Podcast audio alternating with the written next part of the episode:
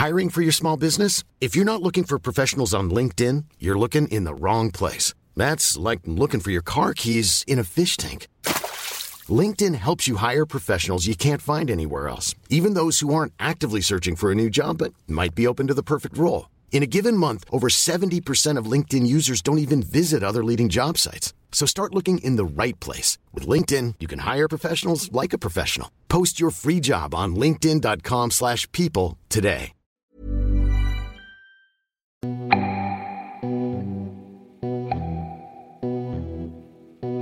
Votre avis, ça fait quoi d'avoir un procès aux fesses Et deux, et trois, et dix, et cent, et mille, et deux mille Aujourd'hui, la famille Sackler fait l'objet de près de 2400 plaintes aux États-Unis. Elles proviennent toutes de villes, de comtés, d'États, de mutuelles, bien décidées à poursuivre les propriétaires des laboratoires Purdue Pharma pour avoir, dès la fin des années 90, inondé le marché américain avec leur antidouleur, l'oxycontine. L'oxycontine, c'est ce médicament terriblement addictif, mais vendu comme un produit sans danger. 20 ans plus tard, on ne compte plus les addictions, les overdoses. 400 000 personnes seraient mortes et l'hécatombe continue. Elle coûterait chaque année 78 milliards de dollars au pays.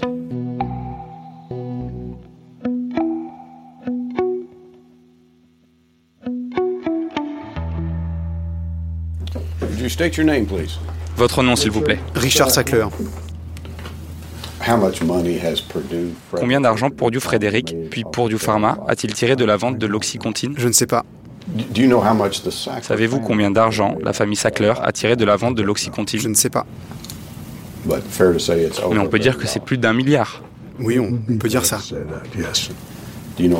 Savez-vous si c'est plus de 10 milliards? Je ne pense pas. Savez-vous si c'est plus de 5 milliards de dollars? Je ne sais pas.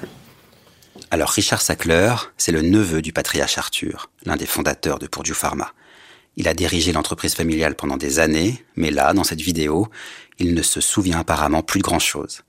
Le document est rare, il a mis des années à sortir dans la presse. C'était une audition de 2015, effectuée dans le cadre d'une plainte déposée contre le laboratoire par l'État du Kentucky. Car ce qu'on oublie souvent, c'est que l'entreprise familiale a été plusieurs fois attaquée par le passé, en 2004 par l'État de Virginie occidentale, en 2007 par le Kentucky donc, en 2017 par l'Oklahoma, et j'en passe mais aucune de ces plaintes n'a jamais été portée devant un tribunal, car les sacleurs ont toujours réussi à tuer dans l'œuf les poursuites. Leur stratégie, conclure des deals, qui prévoient de gros dédommagements et le silence des plaignants. En 2007, la tactique connaît cependant un couac, et pour échapper au procès, l'entreprise est contrainte de plaider coupable dans une procédure fédérale. Elle doit payer une amende de 630 millions de dollars pour avoir trompé la confiance du public et des instances médicales en affirmant que l'oxycontine était sans danger.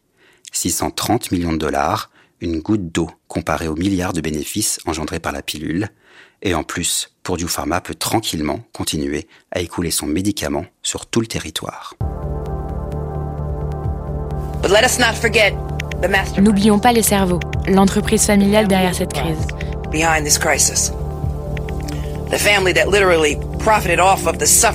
La famille qui a littéralement profité de toute cette souffrance et de la mort de nombreux New-Yorkais la famille Sackler. Les propriétaires de Purdue. C'est quasiment une déclaration de guerre que fait en mars dernier Laetitia James, la procureure générale de l'État de New York.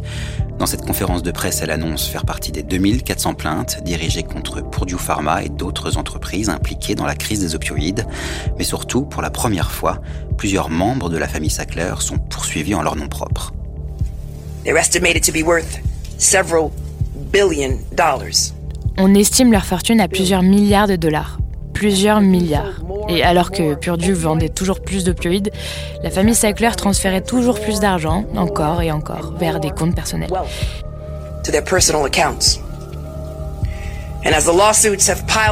Et alors que les plaintes s'accumulaient contre la famille Sackler et Purdue pour leur implication dans cette crise, ils ont continué à transférer des fonds vers des sociétés, et oui, des comptes offshore, afin d'échapper à de possibles saisies et être hors d'atteinte de l'État et de la police.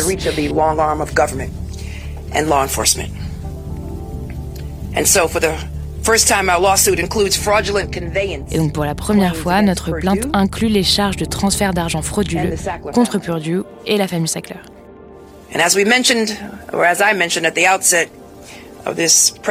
Et comme je l'ai déjà mentionné en introduction de cette conférence de presse, neuf personnes meurent chaque jour dans l'État de New York. Et même si on ne peut pas ramener ces victimes, ce bureau porte plainte dans le but d'obtenir une réparation conséquente pour les problèmes que ces familles ont dû affronter.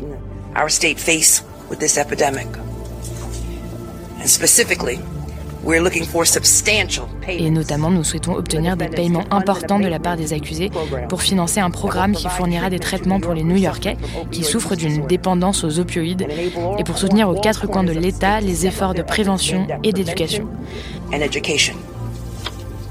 We are also seeking penalties nous attendons aussi des amendes et le reversement des bénéfices atteints frauduleusement, à la fois comme une sanction pour tout le mal déjà fait, mais aussi pour dissuader ces entreprises et tous les autres d'exploiter à l'avenir les New-Yorkais de cette manière.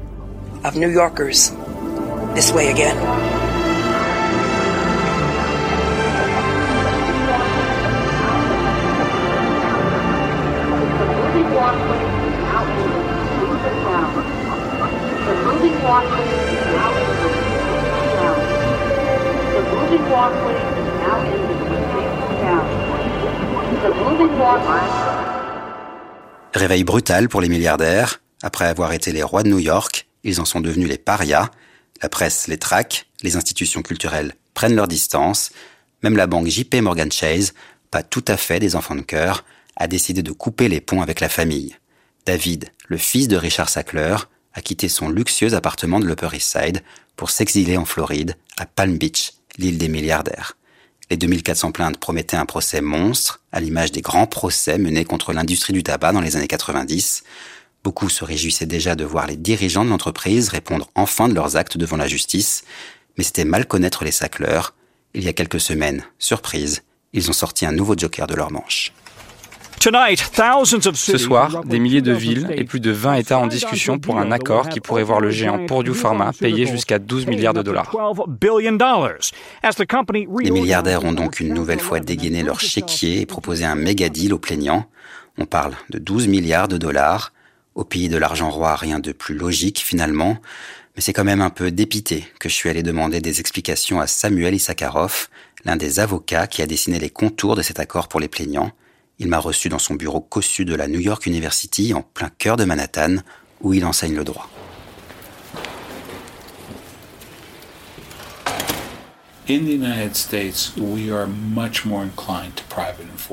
Aux États-Unis, nous faisons beaucoup plus appel au règlement privé des contentieux, même dans un cas comme celui des opioïdes, où les plaignants sont quasiment tous des entités publiques. Dans les arbitrages, ils sont considérés comme des acteurs privés. Et dans ce cas, nous cherchons à résoudre les affaires et nous voulons le faire de manière efficace.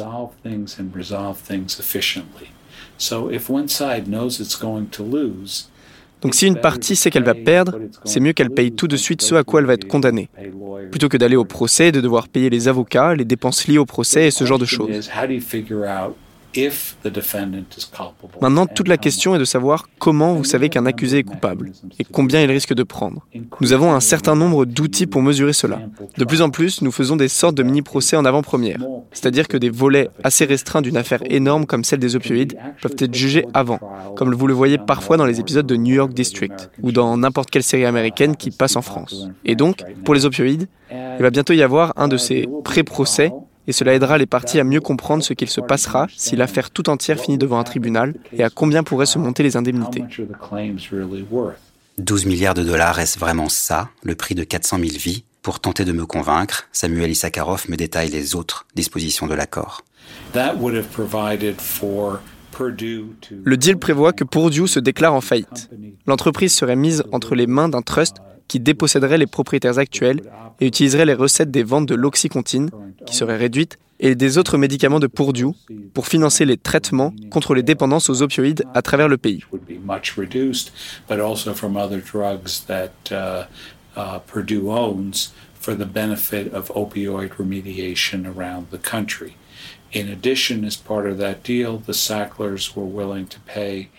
En plus de ça, le deal prévoit que les Sackler payent une certaine somme, de l'ordre de plusieurs milliards de dollars. Le chiffre exact n'a pas encore été arrêté.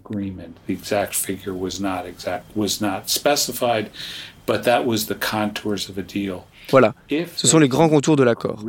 S'ils se mettent tous d'accord devant le tribunal des faillites, cela pourrait représenter une voie de sortie pour Purdue et les Sacklers, même s'il reste une douzaine d'autres accusés dans l'affaire.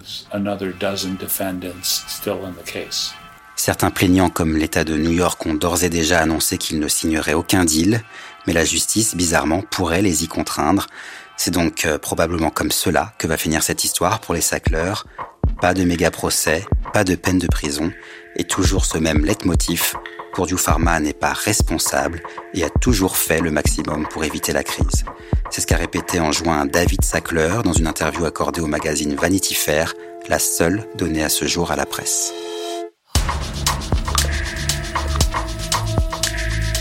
En attendant, l'Oxycontin est toujours disponible en pharmacie et l'entreprise Purdue Pharma, jamais à court d'idées, a même commercialisé un médicament qui soigne les addictions qu'elle a elle-même contribué à provoquer. Après les États-Unis, le laboratoire a aussi décidé de partir à la conquête du monde avec son antidouleur controversé. La Chine et l'Amérique latine sont ses cibles prioritaires pour, je cite, mieux prendre en charge la douleur. Des colloques y sont organisés, des campagnes de pub y sont lancées, des méthodes qui rappellent dangereusement celles mises en place lors du lancement américain du médicament à la fin des années 90.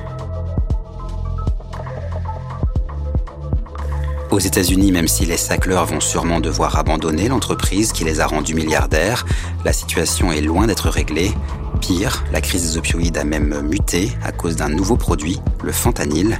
Ben Westhoff est un journaliste spécialisé en musique. Il a commencé à enquêter sur le fentanyl en Californie après avoir assisté à plusieurs overdoses mortelles lors de rave. Il parle aujourd'hui d'une troisième vague dans la crise des opioïdes.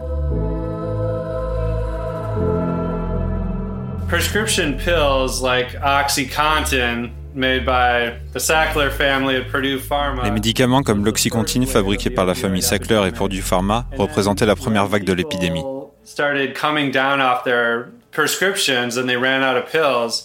Ensuite, les patients ont commencé à ne plus avoir d'ordonnance et à manquer de médicaments, et ils se sont tournés vers l'héroïne qu'on trouve dans la rue. C'était la deuxième vague. Maintenant, il n'y a quasiment plus d'héroïne pure. Elle est toujours coupée au fentanyl. C'est ce qu'on appelle la troisième vague. La crise des pilules sur ordonnance a été le déclencheur pour tous les autres problèmes. L'héroïne existait avant, évidemment, mais ce n'était pas le problème que c'est aujourd'hui. Et sans héroïne, nous n'aurions pas ce grand problème qu'est le fentanyl, parce qu'en réalité, quasiment personne ne veut du fentanyl. C'est tout simplement rajouté à l'héroïne, à la cocaïne ou à la méthamphétamine.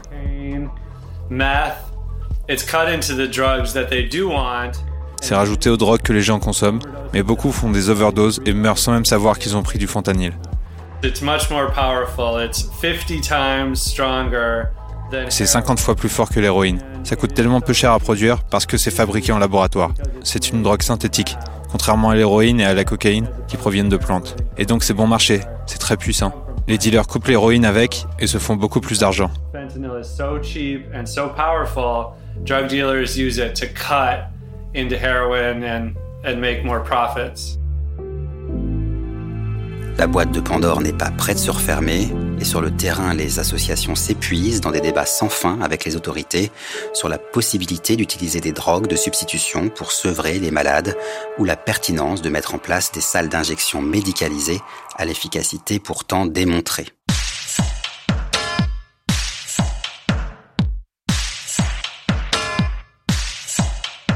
Au cours de cette enquête, je suis allé à Staten Island, l'un des arrondissements de New York les plus touchés par la crise des opioïdes. L'année dernière, 102 personnes y sont mortes suite à des overdoses. Le district est réputé pour sa population conservatrice et son ambiance pavillonnaire.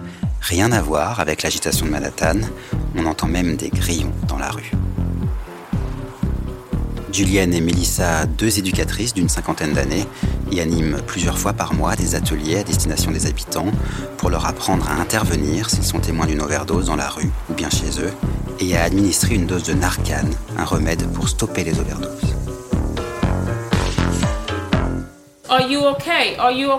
Ça va? Vous m'entendez?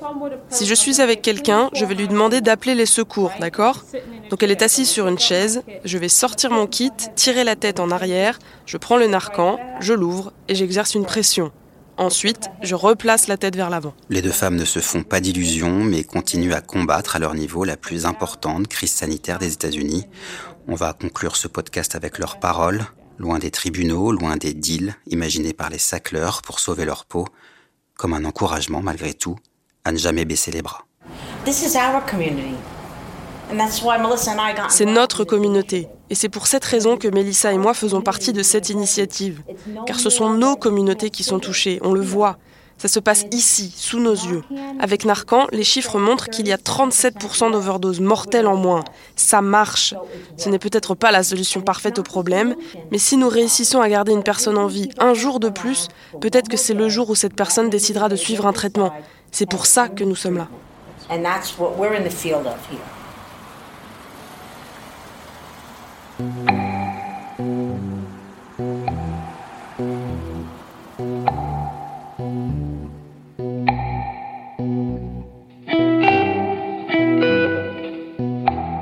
Merci à Lucas Armatier et Vincent Hiver qui ont fabriqué cette série en 4 épisodes pour Programme B qui, comme vous le savez, est un podcast de Binge Audio préparé par Lauren Bess. Abonnez-vous sur votre appli de podcast préféré pour ne manquer aucun de nos épisodes, Facebook et Twitter pour nous parler, et à lundi pour un nouvel épisode.